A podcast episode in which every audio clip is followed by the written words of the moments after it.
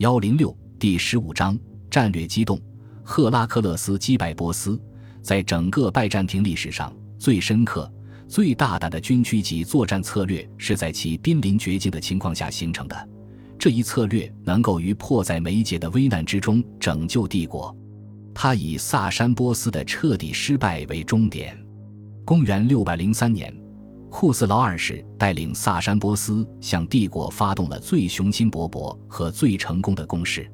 自224年萨珊王朝建立以来，由索罗亚斯德教神父萨桑的孙子阿达希尔发起的所有战争，都是为了控制两个帝国之间的边界。历史上的亚美尼亚，现在主要位于土耳其东北部高加索地区，以及对两个帝国而言都更重要的。在底格里斯河以及幼发拉底河两侧的上美索不达米亚，现在位于土耳其东南部。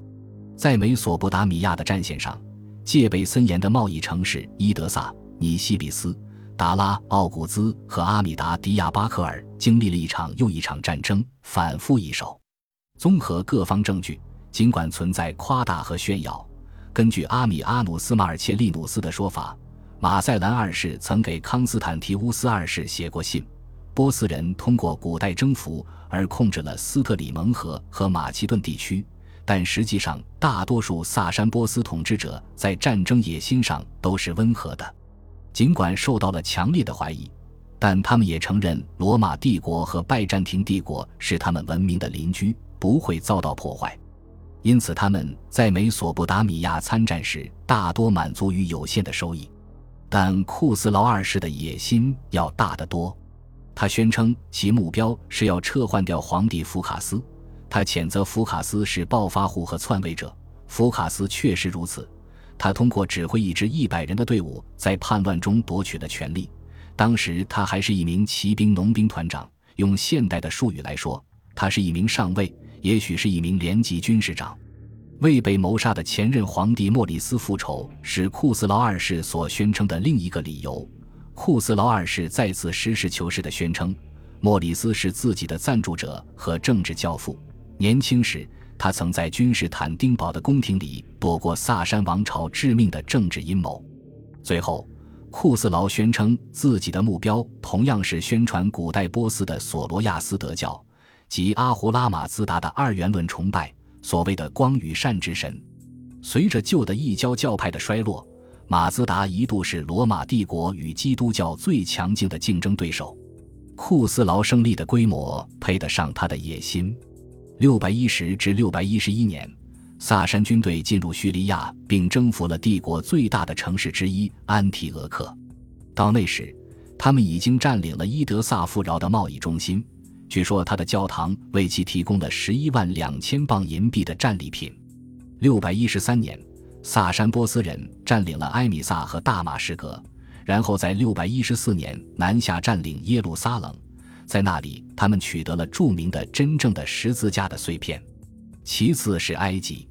它是拜占庭税收和粮食供应最大的，也是唯一来源。到了公元六百一十九年，亚历山大已经沦陷。萨珊完成了对埃及的征服，萨珊波斯军队通过渗透核心领土安纳托利亚，更直接地威胁到帝国的生存。到了六百一十一年，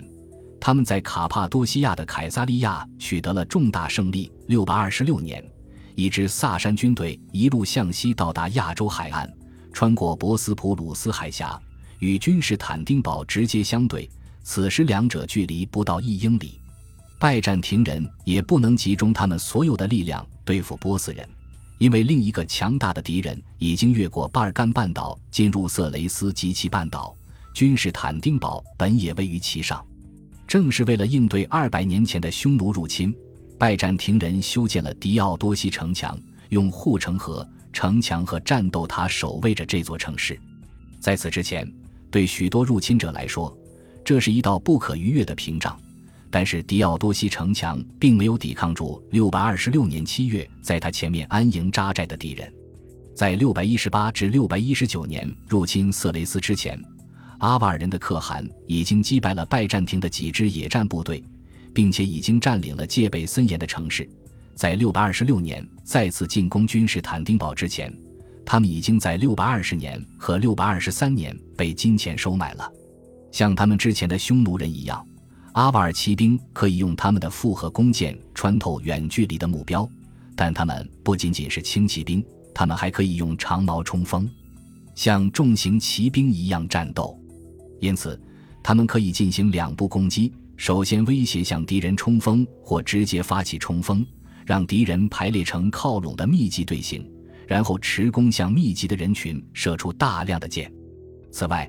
阿瓦尔人除了对匈奴人的骑兵装备和战术进行重大改进外，他们还擅长围攻、建设和操控炮兵，或者至少是高效的投石机。在当时的著作《复活节编年史》中，我们读到，在六百二十六年君士坦丁堡的围困中，阿瓦尔人部署了一群相互接近的围攻机械。他神憎恶的可汗将他的各种投石机绑在一起，并在外面用兽皮覆盖它们，又设置十二个高耸的围城塔，这些塔几乎一直延伸到外垒，同样用兽皮覆盖。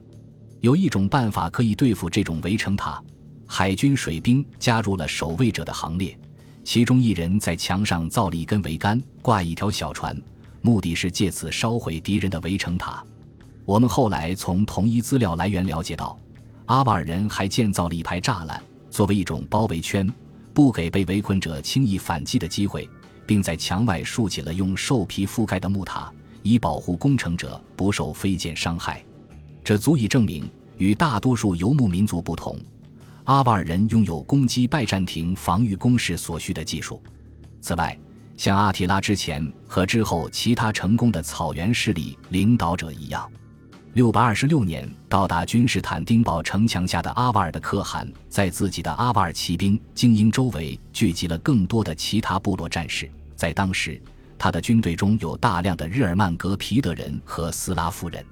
最后，可汗显然有他自己的情报和外交才能，因为他是从欧洲方向前来进攻君士坦丁堡的。当时，一支一路推进到安纳托利亚西部边缘的萨珊军队正驻扎在亚洲海岸。就位于君士坦丁堡前方博斯普鲁斯海峡的对面。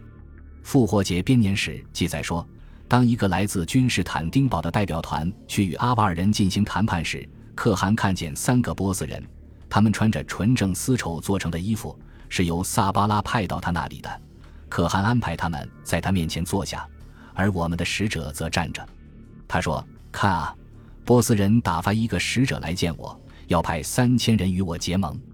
因此，如果你们每个人只准备再拿一件斗篷和一件衬衫来谈判，我们将与萨巴拉签订契约，因为他是我的朋友。向他投诚吧，他不会伤害你的。把你的城市和财产留给我，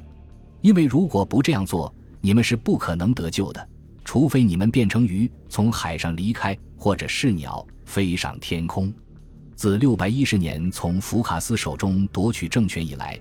赫拉克勒斯就一直试图抵抗库斯劳二世的进攻，十胜十负，有两次被迫完全撤退以对抗阿瓦尔人。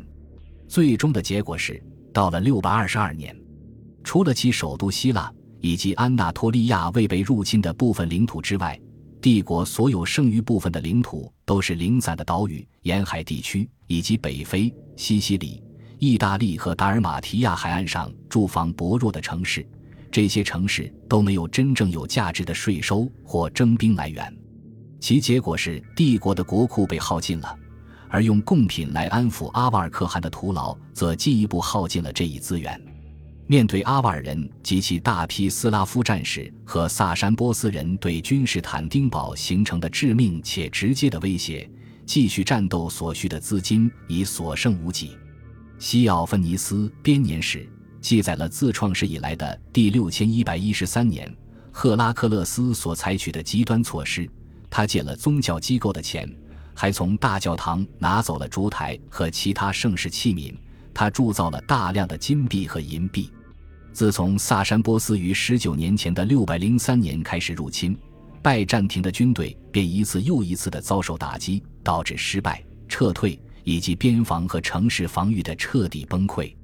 但显然。幸存的部队、部队的残余、退伍军人和新兵都聚集在赫拉克勒斯周围。赫拉克勒斯是否有能力带领他们走向胜利，还完全没有得到证实，但他肯定能支付他们的军费。